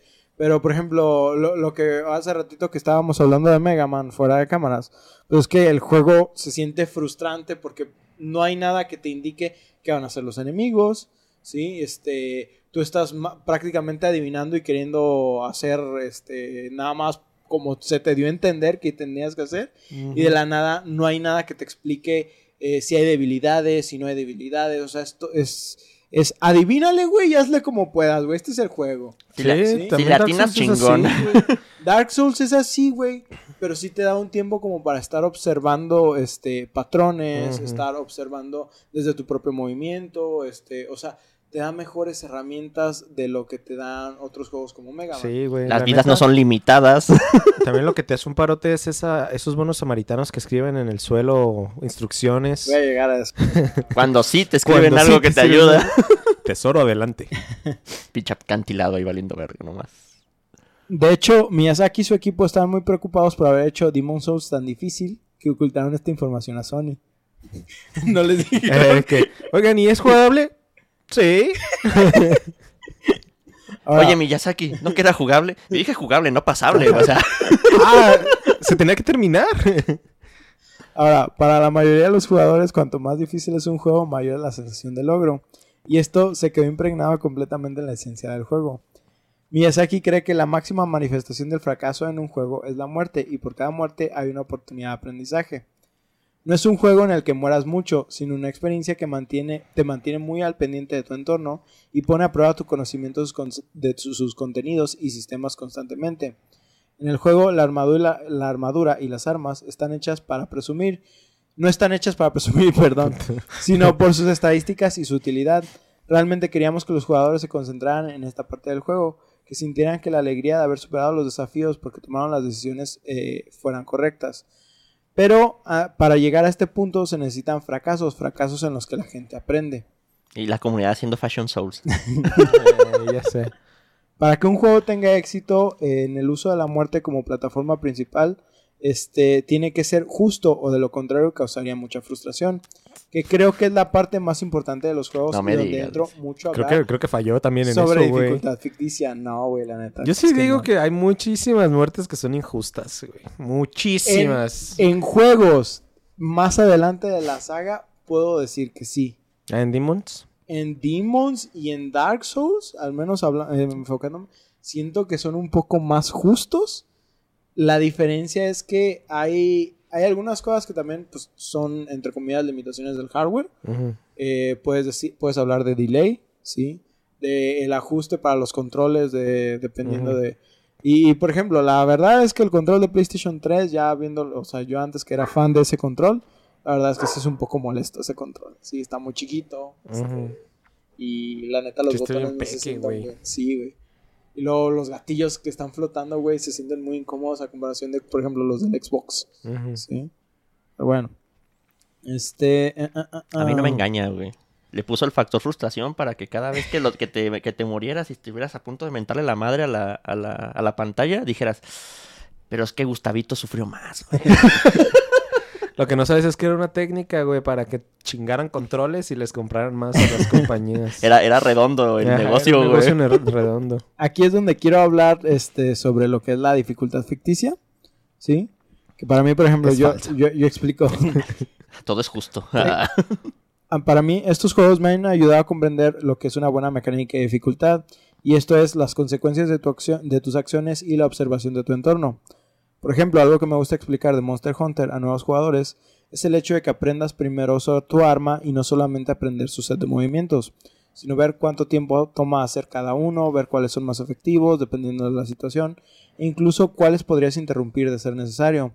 Una vez que te familiarizas con esto, vas a tu cacería y te enfrentas a algún monstruo y empiezas a observar sus movimientos para tratar de coordinarlos con los tuyos. La mezcla de estos y la optimización de tus tiempos puede ser una diferencia completa entre no sufrir daños o perder la misión.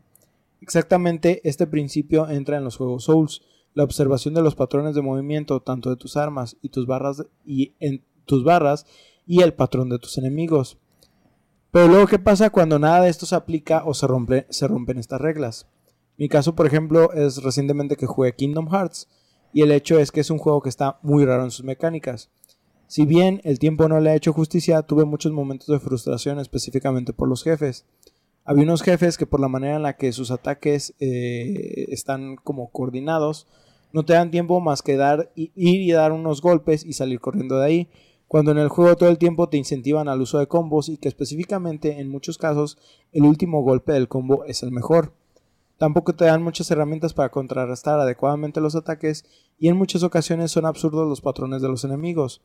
Súmale a eso que hay juegos que de plano los enemigos se sienten como esponjas y que a veces tienen muchísima más vida de la necesaria, hacen que los enfrentamientos no solo se sientan frustrantes, sino tediosos y largos. A eso es lo que yo llamo dificultad ficticia y horrible.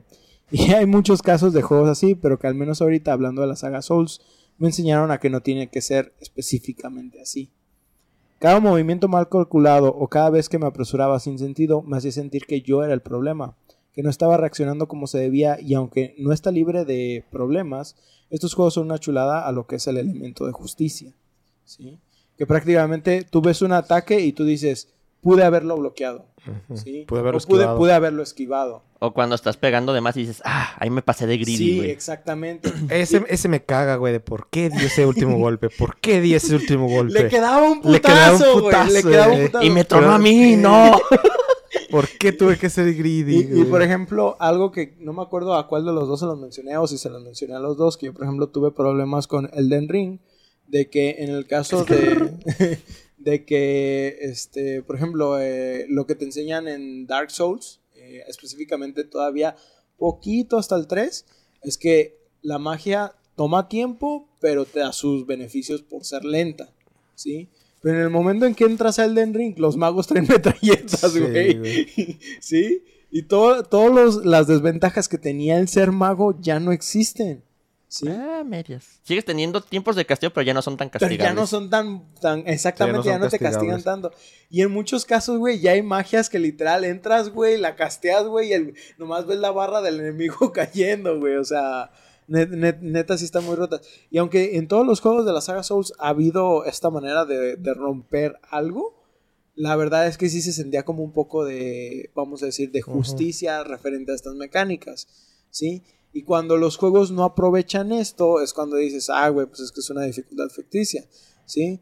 Por ejemplo, mm, voy a poner el ejemplo de dos juegos de Ubisoft que básicamente son lo mismo porque son juegos de Tom Clancy's, que son eh, este Ghost Recon, ¿sí? Los últimos de Ghost Recon, y lo que es el The Division, que son juegos entre comillas diferentes porque son uno es más Pero RPG que el otro. ¿sí? Pero por ejemplo, en uno decías, ok, güey, está bien, me estás dando daño crítico, por ejemplo, por disparar tiros a la cabeza y si se siente. Pero ¿de qué me sirve tener daño crítico si los enemigos tienen 20 barras de vida, güey? Y no lo, no, o sea, es un tontito en The Division, es un tontito y no lo mato, este, ¿cómo se dice? Tan rápido y casi casi a veces se sienten como jefes. Sí, ¿Sí? sí. Es Y que luego- ese y- era el pedo, que se hacían esponjas de balas. Exactamente. Y luego te vas, por ejemplo, a, to- a todo lo contrario de, de, eso, de ese juego. Te vas a Ghost Recon, este... Que tiro la cabeza donde muerto. el tiro a la cabeza es muerte, güey. Pero luego te dicen, ah, güey, es que cada arma tiene un daño específico y bla, bla, bla. Y dices, pero ¿qué me, ¿de qué me sirve saber eso, güey, si un tiro a la cabeza es muerte? Sí, o sea, no, no me interesan los daños. Y no hay tanto como la desviación de las balas, ni eso Nah. no te afecta tanto. Solamente es aprender a apuntar y Según ya. yo, ni, ni hay escenarios tan grandes como para que eso pase, ¿no? En Ghost Recon. En la mayoría Pues sí son, son chiquitos, campos ¿no? abiertos, sí puede haber o- o ocasiones donde sí, sí puedes estar muy lejos, pero, Pero la bala no cae, ¿o afecte, sí? sí cae la bala, pero no, es- no se siente tanto como en juegos como en Battlefield. Ujú. Pero a lo que voy es, No es tan realista. son dos elementos, do- dos situaciones de dos juegos que técnicamente podrían ser lo mismo, nomás porque uno se fue más por la rama de RPG, pero ninguno la está implementando correctamente bien, ¿sí? Ujú. Y aunque no digo que Dark Souls o Demon Souls sea perfecto, sí puedo decir que hay un elemento más de justicia en cómo funcionan las mecánicas, ¿sí? Sí tiene más sentido el hecho de que tú digas, la estoy cagando, pero sé que la estoy cagando, ¿sí? Hay veces donde sí dices, este, por porque yo lo sentía mucho en los primeros, al menos tres juegos de la saga, lo- los principales, de que si sientes que los enemigos también se cansan, aunque no tengan una barra de estamina, sabes que hacen, por ejemplo, un combo de ataques y luego como que recuperan un poco de energía y vuelven a atacar, ¿sí? Es cuando te da tiempo también tú de, de- De atacar. To- Todos tienen esa secuencia de ataco, pero dejo una apertura para que tú respondas y luego otra vez ataco y Y en cambio, vez. por ejemplo, Hasta que llegas a los últimos de Elden Ring, que ya no tienen eh, eh, a eso es a lo que voy. infinita. A lo- eh, eso es a lo que voy. En Elden Ring se siente que te están atacando constante, constantemente. Y tú a veces dices, güey, no tengo ni siquiera tanta estamina para bloquearlos. ¿sí? De- dependiendo de tu estilo de juego, para estar esquivando. Y aunque sí hay gente que pues, ha, ha demostrado de que no, güey, es que sí se puede, nomás tienes que hacer esto, o tienes que seguir esta- estas rutas, o, o mejorar estas estadísticas, se puede, pero ya se siente que se están alejando de las reglas que ellos mismos habían como impuesto. Porque incluso en Bloodborne todavía se siente que hay estos momentos como de que hasta los enemigos dicen, ¿sabes qué, güey? Me mamé, hice tantos ataques. Sí, es, es esta situación de tira y empuja, tira y Y, y- y, por ejemplo, donde siento que es todavía más justo es en Sekiro, ¿sí? Donde en Sekiro literal ellos tienen una barra de hasta límite de lo que pueden bloquear, ¿sí? Y al igual que tú la tienes y tienen exactamente las mismas herramientas que tú Sí, tienes eso está y chido. funcionan exactamente igual que tú, güey. Claro que Y- su barra es como cinco veces más grande que la tuya, ¿verdad? Pero Pero también incluso hay mecánicas para reducir sus barras de vida más Sí. rápido. es que eso es lo chido de Sekiro, que no tienen barras de vida, son como barras de ese del cubrir. De Y asesinato. luego como de, ajá, como sí, de asesinato o vidas que tienes Ajá. que Sí, es, quitarle. es agotarlo hasta que ya le puedes hacer el, El, el. Ajá. Sí, no es estarle bajando una barra de vida, pues es estarle quitando la guardia. Exactamente. Pero Sekiro funciona bajo esas mecánicas y siento que sí Ujú. es el combate más pulido que tiene alguno de los juegos Souls. Sí, Y de todos modos te da ser. una ligera ventaja a ti. Porque Sí. si tú haces un parry perfecto, a ti no te sube la, No. la- la postura. Y el otro güey no tiene eso. Pero también tienes el riesgo de hacer ese parry perfecto, güey, que tiene que ser muy preciso. Sí, o sea, son ventajas, recompensa. ajá, riesgo recompensa, pero al mismo tiempo están justificándolo bien. Eso es a lo que voy con todo esto. Es, es donde sientes una verdadera dificultad eh, en base a habilidad, en cambio una dificultad ficticia, que es nada más, ah, güey, metimos esta mecánica y adáptate a ella y va a cambiar en el siguiente güey. Sí, o sea, es, es algo ridículo. Cuando, por ejemplo, lo que digo en Kingdom Hearts de que hay espadas que te dicen, ah, por ejemplo, el último ataque de tu combo es crítico, güey. Y tú dices, güey, mi combo es de cuatro ataques, güey, o de tres ataques, güey. Y a veces nomás puedo pegarle uno porque el cabrón ya me está pegando Eh. de regreso. Es como de que no mames, güey. O sea, No me no, sirve. No, no tiene sentido, ¿sí? Pues es lo que yo te dije de que No hay pers que te quitan ataques de combo para que sean dos golpes y ya sea el final del combo. Pero pues Pero son es- cosas que no te explican. Tú tienes que estar a prueba y error y pues la neta también es medio Pero, por ejemplo, eso nada más aplica en Kingdom Hearts 2, no en el 1. ¿Sí? Aparte. Esa es otra, güey, ¿sí? Sí hay mejoras, pero también es como de que, ah, se mamaron en este, güey. Pero bueno, vamos volviendo porque todavía tenemos otro capítulo que grabar. I know, right? Ah, ah, ah. Volviendo al juego, una de las nuevas mecánicas planeadas es en la que el jugador pierde las almas, la moneda principal del juego. Si se muere dos veces antes de llegar a una mancha de sangre, no se podrá recuperarlas. Muchos jugadores encuentran esto frustrante, pero Miyazaki cree que se suma a la integridad del juego. Creo que eso es lo que hace el juego estresante, güey. Ajá, Pero también es lo que te obliga a poner atención poner para atención. que puedas llegar y recoger Sí, tu basura. claro. Si no, pues ya valió. Miyazaki explica que la naturaleza de la mancha de sangre se discutió muchas veces durante el desarrollo.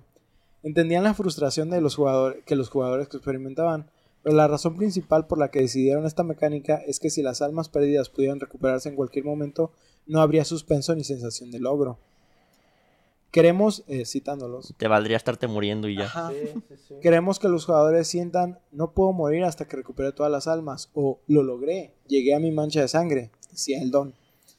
Para Ahora, morir un segundo después de decir esa frase otra vez. Y decir, oh, tengo que volver a ir Oh, por ellas. Carajo.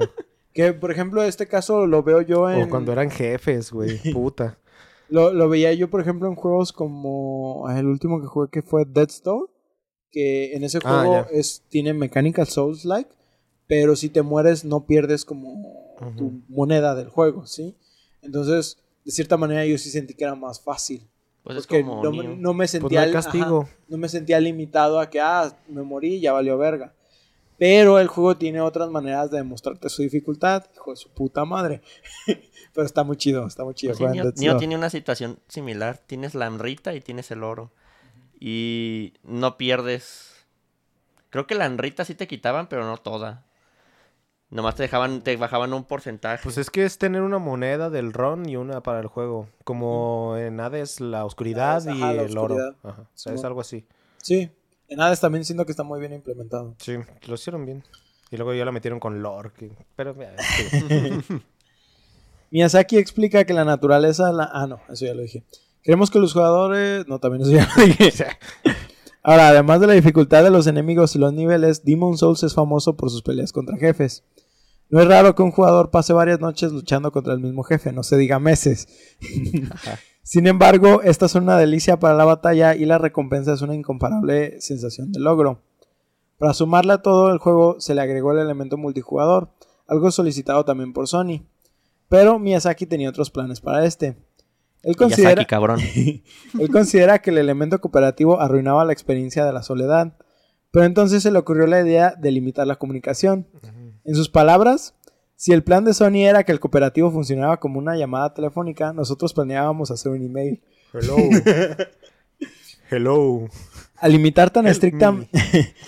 Al limitar tan estrictamente la comunicación, ambos jugadores encontrarían difícil el coordinar sus tácticas a la hora de enfrentarse a un enemigo.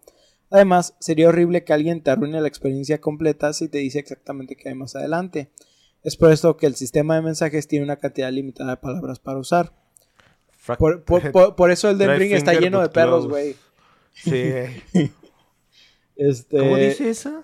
Porque hay perro más adelante, ¿verdad? Y Dog, dog ahead, ajá. Además, saber que no puedes solicitar la Dedo, unión. pero agujero, güey. Saber que no puedes solicitar la unión de otros jugadores en cualquier momento evita que seas carreado por el juego, porque aceptémoslo, muchas veces pasa en esta clase de juegos. Como elemento extra se planea un elemento multijugador PvP, pero no de la manera en la que muchos quisieran. Y esto debido al sistema de invasiones. Culera y pasada de lance que alguien se puede imaginar. Por eso dije lo de Miyazaki, cabrón. Miyazaki, detente. donde tanto te puede pasar a ti como tú puedes invadir a otros teniendo recompensas de cualquiera de las dos formas. Ahora, el juego funciona así. Los jugadores asumen el papel de un aventurero cuyo género y apariencia se personaliza al comienzo del juego. Explorando la tierra maldita de Boletaria, los as- aspectos de la personalización afectarán varias estadísticas. Eh, al personaje del jugador se le otorga una clase inicial, lo cual influye aún más en sus estadísticas, aunque pueden modificarse más adelante en el juego y cambiar efectivamente de clase combinando con una elección de arma diferente. El mundo está dividido en seis áreas, eh, la cual es el mundo central del Nexus o el Nexo, y cinco mundos adicionales sub- subdivididos en cuatro áreas, cada una de las cuales termina en un encuentro con un jefe. El combate depende de la sincronización de los ataques y bloqueos con armas, con diferentes tipos de armas, que abren una variedad de opciones de combate y alteran la velocidad de movimiento del jugador. La mayoría de las acciones agotan un medidor de resistencia y su gestión forma parte central del combate, que es lo que decíamos de estamina o mana. Pero no, pues es diferente, ¿no? O sea, el estamina es para acciones. Ah, sí, una es, una, es, una es para bloquear o atacar o esquivar. Rodar, correr. Ajá, y otra es como para magias específicamente. El combate depende de la sincronización. Ah, eso ya lo dije. Mm. Al derrotar a un enemigo, el jugador adquiere almas que actúan como puntos de experiencia para aumentar varias estadísticas. Y la moneda del juego para comprar nuevas armas, armaduras y artículos. Y para mejorarlas. Te digo que se me hace bien perro eso de que te damos mil gemas, mil almas, pero necesitas 800 para subir de nivel o para una nueva armadura, para una nueva arma, Pero yo- para pociones. Yo, yo siento que ¿Pociones? realmente No, pociones no. no llega un punto donde ya no se siente tan este pesado Limitado. como estar comprando armaduras porque siento que estos juegos como se basan más en tu habilidad y no tanto como en tu equipo este sí ayuda a que a veces dices ah pues pues, lo que generó el de hecho de los. Fashion Souls Sí. sí al final de Es que la- la- sí tienen sus, sus atributos, pues, sus resistencias, las armaduras, pero realmente son medio irrelevantes, la verdad. Ajá. O sea, Sí. el, el único lugar de los, de los tres Los Dark de Souls y de. Elden Ring que yo he notado que tu armadura influye es en el Dark Souls 1, cuando te metes a pelear contra los cuatro reyes y que te tienes que poner la full Havel para poder tanquear a gusto los putazos. Es el único lugar donde yo he visto que te sirve la armadura Fíjate- para algo. Fíjate que, por ejemplo, yo cuando he sentido que sirven más en todos los juegos de la saga es cuando necesitas tener alguna resistencia específica para... Pues los de pantano, güey, los niveles de pantano, hijos de así. perra. Por ejemplo, yo el de Dark Souls, perdón, el de Elden Ring, sí me lo pasé full hongo, de que con la cabeza de hongo, el brazo Sí, güey, yo, yo, hongo, yo, ta- yo- también hongo, así sentí, no sentí que había varias áreas. Pero, por ejemplo, en la mayoría de los juegos no he sentido tan necesario ¿no? tener alguna... Nada más así como lugares específicos donde, por ejemplo, el sangrado o la locura o cosas así que dices... El arma importa, pero creo que la armadura no. Sí, ¿no? sí, eh, y, y siento que el arma importa nada más para definir como tu estilo de juego. Sí, es, es más que... Dos, tres, dos, tres. Es que también, también dependiendo del juego te obliga a cosas, güey. Porque, por ejemplo, yo en el 1 era muy de armas pesadas. yo en el Dark Souls 1 era muy de armas pesadas porque me mamaba la Claymore y la Swing Hander. Pero cuando llegué al 3, para mí fue un choque bien culero porque los, las ventanas de oportunidad eran bastante más cortas, güey. Sí. Entonces te recompensa muchísimo más usar espadas rectas porque pegas más rápido. Entonces, ya no es tanto porque yo quiera jugar con armas pesadas, sino porque Ay, por el puro hecho de adaptarme a la velocidad del juego, ya era usar espadas rectas. Pero- Porque el, el daño era básicamente el mismo, güey. Meter un putazo con, con la Swing Hander era equivalente a meter dos putazos de espada recta. Pero me tardaba el doble de tiempo en meter un golpe de Swing Hander que en lo que pum pum con la espada recta. Digo, no, no, no, no sé porque... Yo creo que te rendiste. Sí, Debiste yo- haber yo- seguido tu No, sí, verdadera vocación. la primera vez que lo pasé, sí lo pasé con armas pesadas, güey. Pero cuando lo platiné, Ajá. para, llevarme, Ah, bueno, llevármela ya, fácil, eso pues ya eras diferente. a espada recta, güey. Ah, yo win. Yo lo platiné con magia. Yo, baboso. Yo, por ejemplo, sí recuerdo que los tres juegos de la saga me la pasé con armas pesadas.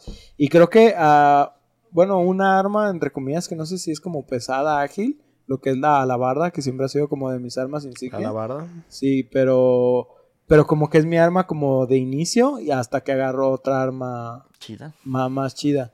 Y por ejemplo, el caso del arma más pesada que solía usar, la hacha esta del rey eléctrico, no, no el rey eléctrico, del, ¿Cuál? ¿La del 3? la del 3. Ajá, La de la armadura matadragones. Ajá, la de la armadura matadragones. Es No, un arma- La es- del caballero negro estaba más chida.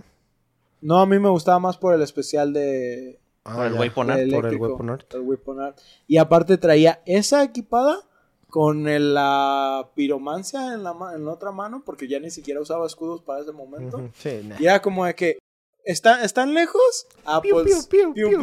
Ya se acercaban y ya cuando veían, ya tenía el timing perfecto, güey, nomás Sí. para que... Paz. ¡Ton! Sí, o sea, me acostumbré tanto al timing de eso que yo ya sabía cómo funcionaba mi arma y no me daba problemas. Y muchos jefes, incluso ya en New Game Plus 4, por ejemplo, me los hacía, güey, con 4 o 5 golpes de que ya estaba rotísima mi hacha. A mí me, encantaba el arma que era la daguita y la espada larga. Ah, la que era la de. La los Farron. lobos, la de los No farros. mames, esa se me hacía. Fíjate que a mí esa no me... Eso no me gustó tanto de Dark Souls 3. Es que no está tan fuerte ni es tan. Lo Está chido útil. que tenía ese es que tenía parry gratis sin tener escudo. Pero a mí no me gustaba por el por lo cool que se veía la espada gigantesca Sí, y la daga. No. Edginess, güey. No necesitamos, no necesitamos utilidad, necesitamos edginess. Así voy a ganar este juego. Ah, Llegas ah, y- mm, ¿Qué ibas a decir? ¿Que a ti en el juego qué? ya me acuerdo, güey. Ah, va- va- vamos siguiendo. va, dale, dale. Al derrotar a un enemigo, el jugador... Ah, eso ya también se los dije. Lol. Cuando el jugador muere durante un nivel, se le envía al comienzo del nivel con todos los enemigos que no son los jefes reaparecidos. Mientras que el jugador regresa en forma de alma con una salud máxima más baja y la pérdida de todas las almas no utilizadas. Si el jugador logra alcanzar su mancha de sangre en el punto donde fue asesinado por última vez, recuperará sus almas perdidas. Sin embargo, si muere antes de llegar a ellas, las almas se pierden de forma permanente. Cuando no se está explorando un nivel, los jugadores residen en el, en el- en el Nexo, que es un reino que actúa como el centro de todos, donde los jugadores pueden intercambiar almas. Eh, para, ya sea para almacenar artículos, viajar entre regiones, comprar eh, este equipamiento, bla bla bla. Después de completar la parte inicial de la primera región, los jugadores pueden elegir avanzar entre, a través de cualquier otra de las regiones nuevas disponibles. Demon Souls, en este caso, siento que se parece un poco a los Mega Man en la elección de niveles. A mí me recordó al Dark Souls 2. Que se acuerdan que llegas al, al Stonehenge, como el centro. Mayula. donde estaba el pozo, el pozo. La y de ahí tenías para allá, para acá o para allá. O sea, algo así se me figuró. de que Sí, pero siento que, caminando. siento que de todos modos está muy limitada las opciones que Es tienes que en el- la situación con Demons es que literalmente era tu nexo y lo- los demás mapas estaban aparte, güey. Sí, Porque, güey, por no- ejemplo, en el no Dark Souls 1 conectados. podías, ajá, Ah, en el. Dark Souls 1 podías ir de punto A a punto B como tú quisieras y atravesando los mapas que tú Sí, quisieras. no, acá son literal, es un teletransporte como a otra Sí, te área, metes güey. a una puertita o algo así por el estilo y que te lleva Son al otro como lugar. portales y te llevan a un área que está a lo mejor a Mm. miles de metros de miles de Que kilómetros. eso de lo volvieron a implementar hasta el Dark Souls 3, güey. También estás en tu nexo y los otros mapas es, pues te mando al inicio de Sí, zona sí, A y Simón.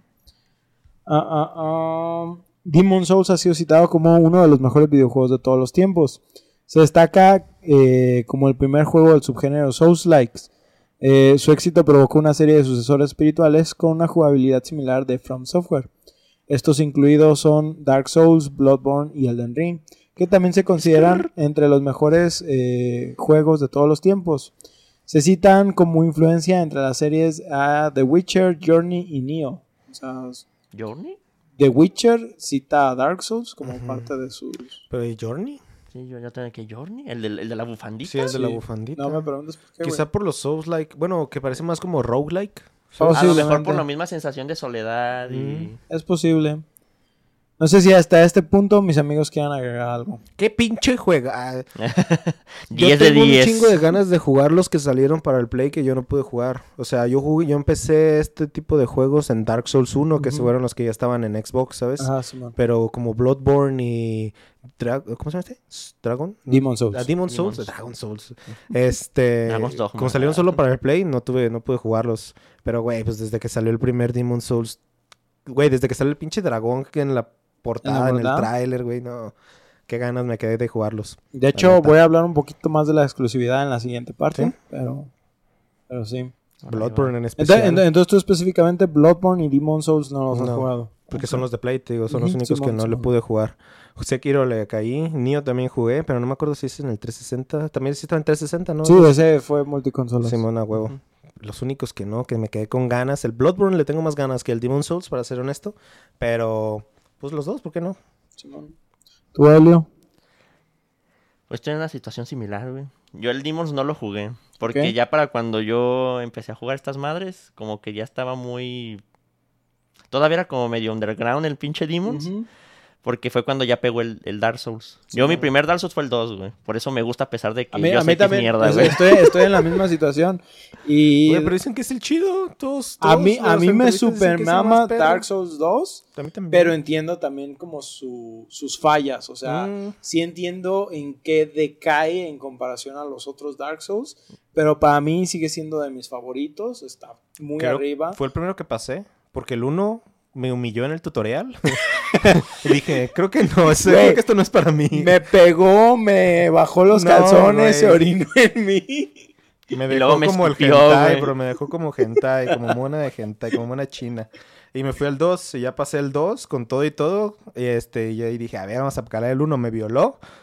Jugué el 3, jugué el 1 y ya después fui a jugar el 1. Me, me sorprende que te haya violado el 1 y no el 2, güey. Es que el 2 tiene muchas fallitas en el control de ratos, Sí. güey. y- Fíjate, por ejemplo, Pero yo- creo que de morro no lo notas tanto.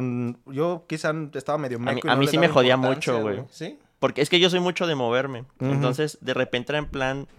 Quería dar un giro, como en plan de soltar un putazo acá, pero que el giro me diera el, el golpe acá atrás. Y en Dark Souls 2 no puedes hacer eso, güey. Si estás volteando Mm. hacia acá y tú quieres dar el golpe hacia allá, te tienes que girar primero para que el mono voltee hacia allá y ya pegues, güey. Porque Ya. si pegas Sí, no hace en- el circular, antes de hacer el pues. de este, primero da el golpe aquí y luego ya gira. Sí, Y no. eso jode mucho. Y por ejemplo, en, eh, en el caso, en, en mi caso, para cuando yo quise jugar Demon Souls, este, ya estaba Dark Souls 2, pero yo en ese, en ese entonces todavía no lo había jugado. Y recuerdo que había visto una revista así como de que no, es que eh, de los mejores juegos y que la chingada Dark Souls 2 y al fin vuelve. Y, y como que eso me metió algo de hype. Y dije, güey, o sea, se- esto se ve chido, me gustan los juegos de fantasía, ya le entro más a juegos de RPG. No había visto nada sobre la dificultad de los juegos. Y dije, bueno, güey, pues voy a calarlos. Poco después vi algo así como de que no, es que estos juegos son bien difíciles y la chingada. Y yo que era bien tryhard, güey, jugaba todo en hard y me valía verga, güey. y ¿Por qué decía- no? Me dije, la pela. Güey, todo lo que he jugado en hard me pela un huevo, güey. A, a ver, Esta, a- esta va a ser una más, güey. Sí, sí, güey, yo, yo decía, ah, X, güey, juego Call of Duty en hard, Güey, güey. te ¿qué- voy a qué Juego puede Call of? Duty. Ah, se mamó. Juego Jugué- el FIFA en experto, güey. Jugué- la van a pelar. Jugué Halo en legendario, güey. Me vale sí, más. Sí, güey, sí, güey. O sea, así estaba yo, güey, de que decía, me la pela todo, güey, qué tan difícil puede ser esto. Y me acuerdo que para ese entonces, así de que PlayStation dice, vamos a regalar Demon Souls en la suscripción de PlayStation Live. Que es la, la forma en la que yo he jugado. Demon Souls prácticamente. De hecho, si quisiera jugarlo ahorita, tendría que pagar la suscripción de PlayStation Plus. y el pedo es que haz de cuenta que yo lo empecé y recuerdo que llegué hasta el jefe, güey. Frustrado y todo, llegué hasta el primer jefe, güey. Y fue como de que, jefe. no mames, pregunta es, güey, ¿le ganaste? El primer jefe, güey, es como una babosa, güey. Es Fanax o algo así. Ajá, Palanax. Ah, no así. ya sé cuál es. sí, no sí, sí. mames, güey. Me Sí. partió mi madre tantas todos, sí. veces. Y dije, esta madre es para masoquistas. ¿Le aventaste fuego? Ni ¿Quién chingados quiera jugar? No, güey, no sabía, no sabía, güey. Dije, ni quién chingados quiera jugar a estas mamadas a la verga, güey. y no vuelvo a tocar una de estas mamadas as- así, güey. Yo terminé bien emperradísimo de ahí. Güey, yo no me frustrado hasta acuerdo, la yo no chingada, me acuerdo güey. si también pasé una, un sufrimiento así con algún jefe, pero en mis recuerdos ya nada más estaba bien feliz explorando todo y pi, pi, piu, piu, piu, piu, you know, o sea, todo feliz y bonito, ¿sabes? En su campo de su Sí, lecho de rosas, güey, valiendo de madre todo. O sea, sí me acuerdo que estaba complicado y que los jefes me partían mi madre, pero no recuerdo que te hubiera tenido experiencias así, pero seguramente las bloqueé, güey, seguramente las bloqueé a la verga. No, Déjame quedo con lo bueno, Sí, dice. Y, y yo me acuerdo que literal, o sea, yo había dicho, güey, estos juegos no son para mí. Así de fácil, porque dije, ok, por más tryhard que sea, estos Ujú. juegos no son para mí, al final de cuentas. Dije, hay una raza superior Que los De juega, jugadores. Unas entidades De acá arriba. que mis respetos, güey. que Dije, les gusta el dolor. pero, pero, pero yo no soy masoquista, güey, me vale verga. Mira, Ujú. ahorita. Eh, Pero, hace cuenta otro. que no fue hasta que un saludo para, para mi amigo Aram, que ese güey me dijo, no, es que va a salir, por ejemplo, este juego que se llama Lords of the Fallen y estilo Dark Souls, y a él le gustaba Dark Souls. Y sí, la neta se ve muy chido, se ven muy chidas las armaduras, me llama mucho la atención. Según yo no estaba Yo, tan... yo vi el tráiler, Souls like, sí. sí, sí, es full Souls-like, güey. Recuerdo que era más fantástico, pero bueno. Sí, mm. es, es un poco más ambientado a fantasía este, épica, no tanto a fantasía oscura.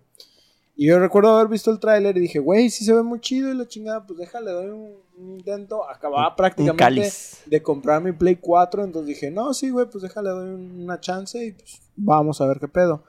Lo jugué, la verdad, me gustó mucho. También sé las fallas que tiene el juego, no, no lo niego. Pero a mí sí me gustó mucho este, Lords of the Fallen. Tenía algunas mecánicas muy interesantes que incluso todavía pienso que no sé por qué Dark Souls no las ha implementado. Como el hecho de que traías un escudo en la espalda y te protegía la espalda, güey. No, güey. Le quito lo divertido a Dark Souls. Bueno, esa clase de cosas la implementaron diferente. En el Dark Sí. Souls 2 sí tienes armaduras que sí te... Que sí te Que sí protegen. hacen que no te puedan Dark hacer backstabs. Te violan si les das la espalda. Pe- pe- pero bueno, pero, pero en, dije, el, en el 2 sí hay uno que es como una coraza de algo de tortuga y uno que es como un traje de arlequín. y una, no me acuerdo de esos. Y una vez que ya terminé Lords of the Fallen y que dije, bueno, se supone que Dark Souls es algo similar, ¿sí? Pues dije, pues vamos viendo qué pedo ahora sí. Que tanto es Y tantito. fue en ese momento donde se me ocurrió hacer dos mamadas, güey. Dos mamadas bien hechas, güey. Una con esta mano y otra con esta. Al mismo tiempo, Instalar el juego. al mismo tiempo que dije, ok, vamos a hacer esto, compré Bloodborne y compré Dark Souls 2, güey. Y dije, y, y ya era la edición, la de, ¿qué? Este, Scholar of the First Scholar of the First Son. Que según eso, que también decían que habían corregido un chingo de cosas. Entonces dije, bueno. Y cambiaron un montón de cosas. Ajá. ca- Cambiaron objetos de lugar y sí, cambiaron un chingo de Y madres. dije, pues vamos viendo a ver qué pedo, ¿no? Y recuerdo que Bloodborne lo sentí un poquito más amigable, como que se, me adapté más rápido a Bloodborne. Pero hubo algo en Dark Souls 2 que me llamó mucho la atención y es que era el primer juego que yo experimentaba en 60 frames por segundo, güey. Mm. LOL. Entonces, la neta, güey, fue como de que no mames, güey, esto se ve bien perro. Y aunque las gráficas ya se veían muy diferentes a lo que fue Bloodborne, la neta es que dije, güey, el hecho de lo fluido que se ve me motiva más a jugarlo así. La calidad no tiene nada que hacer contra el, el, el poder jugarlo Sí, fluido, güey. sí, güey. y me acuerdo que lo que más risa me dio, güey, es que recién empiezas Dark Souls 2, no sé si te acuerdas, estás como en un campo de pasto, güey, y hay unos perritos, güey. Y yo los vi y dije, ah, mira qué cagado Ay, unos Sí, güey. y que me van matando, güey. y que me sale el primer trofeo del juego que dice, esto es Dark Souls. Eh, no, bienvenido a Dark Souls, ¿no? Eh, Eh, bienvenido a Dark Souls. A mí, a mí me brincó ese trofeo, güey. Porque yo fui por los. Yo, yo dije, ¿qué pedo? Estos monos me van a matar o lo que sea. Y, y no, pues si no les pegas, tú no te hacen nada. Te, te huyen al inicio. Entonces es como de, ah, pues paso. Me di cuenta que había una como cascadita, también no sé si te acuerdas, Ah, que es como sí, que pa- pasas un puentecito. Pero si te vas a la izquierda, hay un pedazo, como una, como una Ajá, cuevita sí, y no. te metes, güey. Yo dije. Pues ahí se ve que es la casa, güey. Pues vamos buscando a ver qué me encuentro. Me voy para la izquierda, güey. Y me salió un pinche cíclope hipopótamo gigante, güey. Me mete un puto zape así en la nuca, me manda a dormir y me brinca. Bienvenido a Dark Souls. Y yo, vaya, qué cortesía. Gracias. Gracias, hombre. Sí, Buen güey. hombre. Sí, güey, la, la- la neta. Y, y me acuerdo que en ese momento me dio tanta risa, güey, que dije, güey, Desinstalar esto. no, no, no, no, no, Yo sí me güey. emputé, güey. Dije, no mames, Dije, dije, esto está tan cagado que tengo que jugarlo, güey. Y mientras más me moría, más, más risa me daba y decía, güey, a huevo, esto está bien cagado. Está. Y ese fue mi, esa fue mi motivación para terminar Dark Souls, güey. Que, que, que empecé a, disfrutarlo. O sea, ya llegó un momento donde empecé a disfrutarlo. Y por eso empecé a notar estas Disfrutaba mecánicas. el dolor, güey. Sí, empezaba. Pe- Pero empecé, eh, empecé a notar estas mecánicas que yo llamo justas, pues, que decía, es que, ¿por qué me morí? Porque la cagué en esto. Y yo ya, ya veía así como de que ya sabía que iba a hacer este ataque y no bloqueé o no esquivé. No reaccioné como Sí, se no supone que reaccioné debí haberlo de- hecho. Y entonces fue cuando empezó, como que todo empezó a hacer clic, que es lo que digo que pasa en Monster Hunter. Sí, cuando como com- que empiezas como a agarras. combinar tu- tus tiempos y todo empieza a hacer ese clic, es cuando dices, güey, esta madre está bien verga. Pues que también llega. A, a todos los primerizos en los Souls les llega ese momento también en el que Ujú. combinan como saber leer el mapa y saber jugar. Que ya dices, ah, ok, ya no soy un pendejo, ya no me van a matar. Si me matan es porque la cagué en algo, ¿no? Ya no es porque el juego fue, sea injusto o había una dinámica nueva. Ya nada más es porque la cagué en algo. Sí, y hay veces que puedes decir, ah, güey, es que no tengo, por ejemplo, las estadísticas correctas para enfrentarme a esto. Pero a veces también puedes decir, bueno, güey, pues hay gente que lo hace sin subir Eh, estadísticas. Sí, güey. Nivel Sí, 1 o con un garrote, güey. Sí, el güey puede. Ajá, y hay gente que, por ejemplo, creo que tú habías dicho que llegaste a hasta cierto punto de Hades así en tu primer run. Y, güey, no mames, yo me morí, yo me morí como en el tercer nivel de Hades, así, el- ¿qué, qué pasas, güey? A la verga, ¿qué pasó aquí? Sí. Sí, o sea, hay gente también con mucha habilidad que luego, luego, o sea, les hacen clic las cosas. Y hay gente como yo que se Ah, cree es que, que se me hace mamón, legendario. De que en el Hades, de que yo digo, güey, pues solo presiona A y X más rápido, güey. Pero neta, literal, Remenet no podía presionar A y X más rápido, güey. Neta, Ese, ese era su. era imposible. ese era su, su tope, güey. Sí, güey. Pero deja de eso, güey. Lo hacía a buena velocidad y todo, pero el trip era que no sabía controlar su velocidad, güey. Entonces, neta, presionaba A y X más rápido que, yo que lo que yo puedo hacerlo, güey. Pero no hacía nada, güey. Al fuego, a las trampas, a la lava. Al acantilado. Sí, güey, ese, ese era mi problema. Mi problema no era usar las Ahí mecánicas correctamente. El problema era controlar mi personaje correctamente. güey. Sí, o sea, calcular la distancia. O sea, sí sabías qué tenías que hacer, pero no sabías cómo hacerlo bien. Y me, y me decía Ostara, güey, estás jugando bien, estás jugando pues como se debe, Ah, Como güey. Pero no estás controlándote y eso Sí, es tu pedo. Es que pues yo doy mis dashes ya sabiendo más o menos la distancia que recorres, ¿no? Para llegar a una buena posición. No, el remene fuego, lava, malo, láser. en vez de esquivar el putazo, iba al putazo, güey. Sí, güey, li- literal yo aplicaba así como la del healer de ¿Por qué estás en fuego? Pero te digo, se me hace mamón porque yo le decía, güey, pues presiona A y X, ¿no? El cabrón era AX, güey. AX, AX, así. X, X, X, X, X. Al mismo tiempo, chingue su Qué madre. cagado. ¿Para qué? Dice. Pero bueno, sí, no tiene nada más que agregar. Yo, Pues, yo, yo no. con el Demons me, me- Primero empecé con el 2, luego jugué el 1. También fueron pateaderas de ¿Cuántos culo hay, a lo cabrón. ¿Qué? ¿Solo hay dos demons? Solo hay un Demon. Solo bueno, hay un Demon, ¿no? hay dos Demons, pero uno es el de PlayStation 5 uno y, es otro es el de PlayStation Ah, 3. es que ahorita que dijiste de jugar No, dos, yo empecé saqué- con Dark Souls 2, luego Ah. jugué el Dark Souls 1. Y yo quedé con ganas de conocer el Demon Souls. Pero pues la única manera en la que la conocí fue a base de, de gameplays, pues. Y lo vi y dije, no mames, se ve bien perro. Sí dan ganas de jugarlo. Por pero la pues misma nunca mamada de que no tenías play o qué. No, tenía el Play 3, güey. Pero el pedo es que no, no, no, no hallaba dónde conseguirlo, güey. No, de verdad no, no, no lo Mm. ubicaba. No sé si por lo mismo de que de buenas a primeras, por lo mismo de la dificultad y eso, mucha gente lo dropeó y de plano desapareció. De hecho, ahorita si lo quieres conseguir en PlayStation 3, porque la neta conseguir un PlayStation 5 para jugar Demon Souls, la neta se me hace muy mamón. Ay, díselo a tu PC, bro. Este, Sí, no. la, la, la neta es, el juego está como en 500 baros en Mercado Libre, güey. Físico. Entonces, físico, ¿sí? Entonces, pienso que 500 varos por Demon Souls, la neta lo vale. Está bien. Si tienes el hardware que funcione, ¿sí? Y si no, lo puedes encontrar creo que en la PlayStation Store todavía como por 20 dólares. Entonces, ¿El remaster para qué salió? ¿para el 5? para el 5 Sí, pues, nada para el más. 5. Ese también fue el pedo, güey, porque yo quería Ajá. jugarlo en el Play 4 y después fue Ay, como de, no, es que es exclusiva para el 5 para que venda. Y yo de, Pues chingo a mi madre dos veces. Sí, güey. Sí, se me acordé también de eso. Pero Algún bueno, día. algún día se podrá. Bueno, pues esperamos que disfrutaran esta historia llena de dificultad y de mucho, mucho Miyazaki. Recuerden que pueden enviarnos sus comentarios o juegos que quisieran escuchar a debufodeinsomnio.gmail.com También recordarles que este podcast lo pueden escuchar en sus plataformas de Spotify, Google Podcast, Apple Podcast, YouTube y Acast.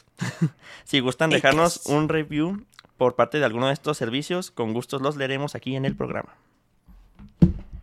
Además estamos en redes sociales como Facebook, Twitter, TikTok e Instagram, igual como de Bufo Insomnio, donde además de subir memes subimos contenidos referentes a nuestros episodios. Nosotros nos despedimos no sin antes recordarles que la frustración también puede ser divertida.